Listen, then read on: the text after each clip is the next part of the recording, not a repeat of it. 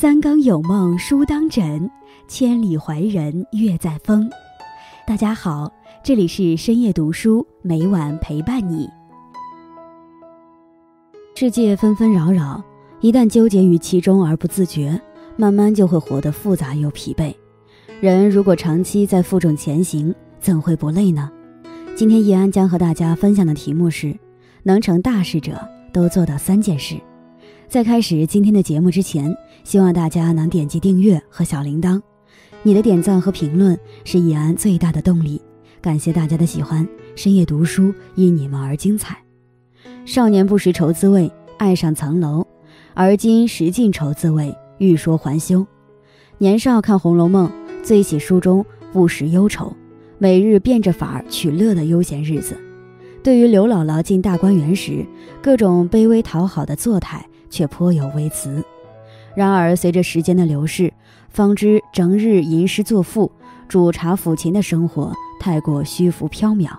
遭受社会的毒打后，反倒更懂得刘姥姥的不易，也更能看到她身上的闪光点。放得下脸面，才能挺得起胸膛。刘姥姥一进荣国府，为的是求过冬活命的钱，因为一大家子大冬日里揭不开锅。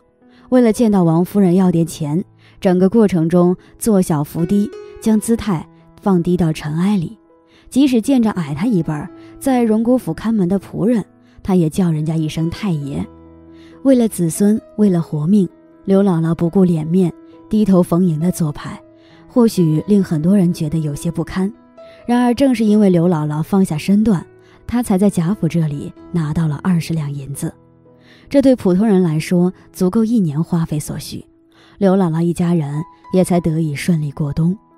刘姥姥不是不知羞耻的人，她活了大半辈子，自然听过“人活脸，树活皮”这样寻常的道理。毕竟中国人向来是最看重脸面的。然而有时太过要面子，不免弄巧成拙，得不偿失。一个亲戚当年没考上高中，父亲让他去学门手艺，学厨。他嫌那是伺候人的，学车他觉得将来当司机也是不体面的。如今年过三十，他却一事无成，只能在家啃老。其实只有弱者才会想着如何保住面子，而自强者则想着如何把事情做好。当郭帆从宁浩手里拿到《流浪地球》这个作品时，初期面临着很大的困难，因为没有人信他这个新人导演，硬是靠着厚脸皮。郭帆四处找演员拉投资，才组了一个团队，最终开启中国科幻电影的大门。他也成了青年导演中的佼佼者。中年人生活的本相真实而残酷，人到中年，这条人生的上坡路也越来越难走。这种艰难里有上有老下有小的家庭重担，有不进则退、被他人淘汰的焦虑。中年人试图在赚钱和体面之间找到平衡。然而很多事情没有平衡，只有取舍。在通往人生终点的这条荆棘路上，无数次的摸爬滚打后，才知，一次又一次的低头，才能换来下一次的昂首挺胸。守得住初心，才能经得起诱惑。刘姥姥二进荣国府，本来是从地里刚摘下来的瓜果菜蔬，因入了贾母的眼，便有幸在这里住了两三天。随着贾母一行进了大观园。把古往今来没见过的、没吃过的、没听见的都惊艳了。最让刘姥姥开眼的是大观园之所见，有雨过天晴、秋香色、松绿、银红四样颜色，远远看着像烟雾似的软烟罗，让姥姥直呼这等好物，她拿来做衣裳都得不到。这里的贵人们却拿来糊窗子。一道且想要刨、切、炸、煨、要用茄子、鸡肉脯子、荷香菌、鲜笋、蘑菇、五香豆腐干子、各色干果子去配，十几道工序方制的一道菜。如此精细的食物，只让刘姥姥念佛。贾母吃饭时，王熙凤还要在旁伺候，手里拿着西洋布手巾，裹着一把乌木三香银簪，按席摆下。刘姥姥因得了贾母亲眼，贾母让她与自己坐得近些。但凡见过奢靡繁华之人，很难从其中抽离出来，因为人是经不起试探的。能守住本心的，并不多见。然而刘姥姥冷眼瞧着这些，却知道自己这一遭乃是受贵人抬举。吃完了饭，观完了园，她自回去做她的庄稼人，守着她的一亩三分地罢了。早在还未进城投奔贾家之前，刘姥姥就曾说：“守多大碗，吃多大饭。”刘姥姥是守住初心之人。然而守其初心，始终不变之人，向来只是少数。第一炉香中，女主葛薇龙去找姑母，富双梁太太资助学费的初衷，本是想通过读书过上人上人的生活。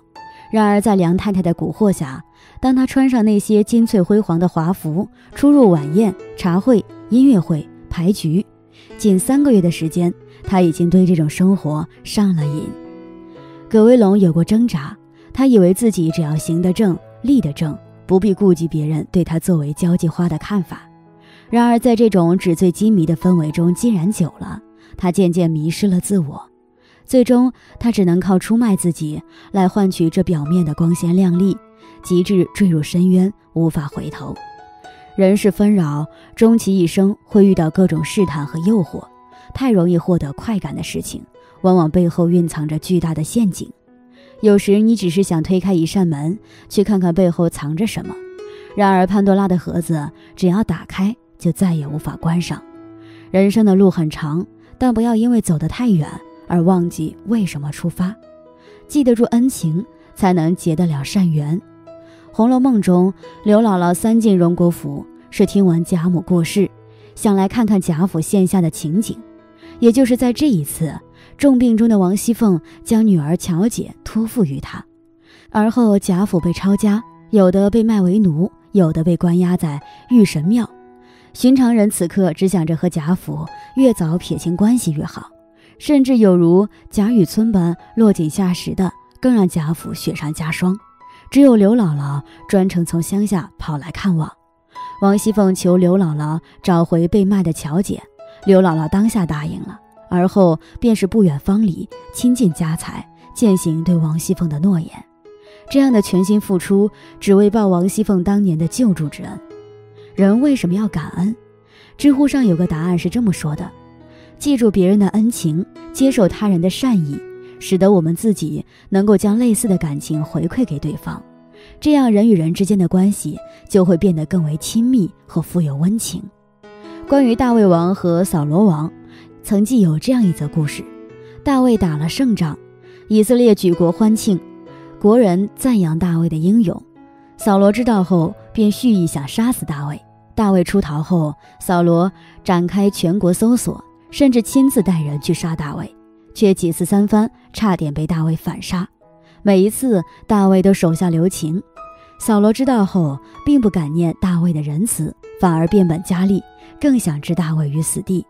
然而，最后的结果却是扫罗身死，扫罗一族从此无名，而大卫的公义和恩慈却受人感恩，大卫一族永远长存。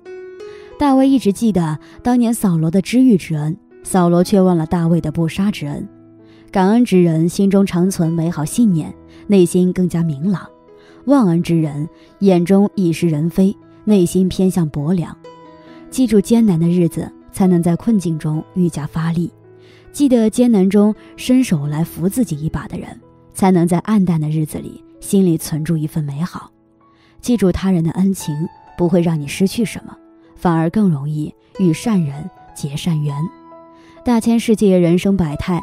然而，大部分的人如同刘姥姥那般，在漫长的人生路中艰难前行。有人说，成年人最大的悲哀就是突然懂了刘姥姥。其实这并非悲哀，因为人到中年，懂得人生艰难，认清生活现实，比不懂或是不想要懂要好得多。认清生活之后，依然热爱生活，便是刘姥姥最大的智慧。放得下脸面。记得住恩情，守得住初心，人生之路自然越走越开阔。但行好事，莫问前程。即使人生不易，也不会因着你的善良和坚守而有所改变。与朋友们共勉。今天分享到这里，如果你也喜欢这篇文章，并且让你深有感触，希望你能分享给身边的人。让我们一起在阅读中成为更好的自己。最后，在 YouTube 和 Facebook 上都能找到深夜读书哦。也期待与你的互动，感谢你的收看，我们下期再见。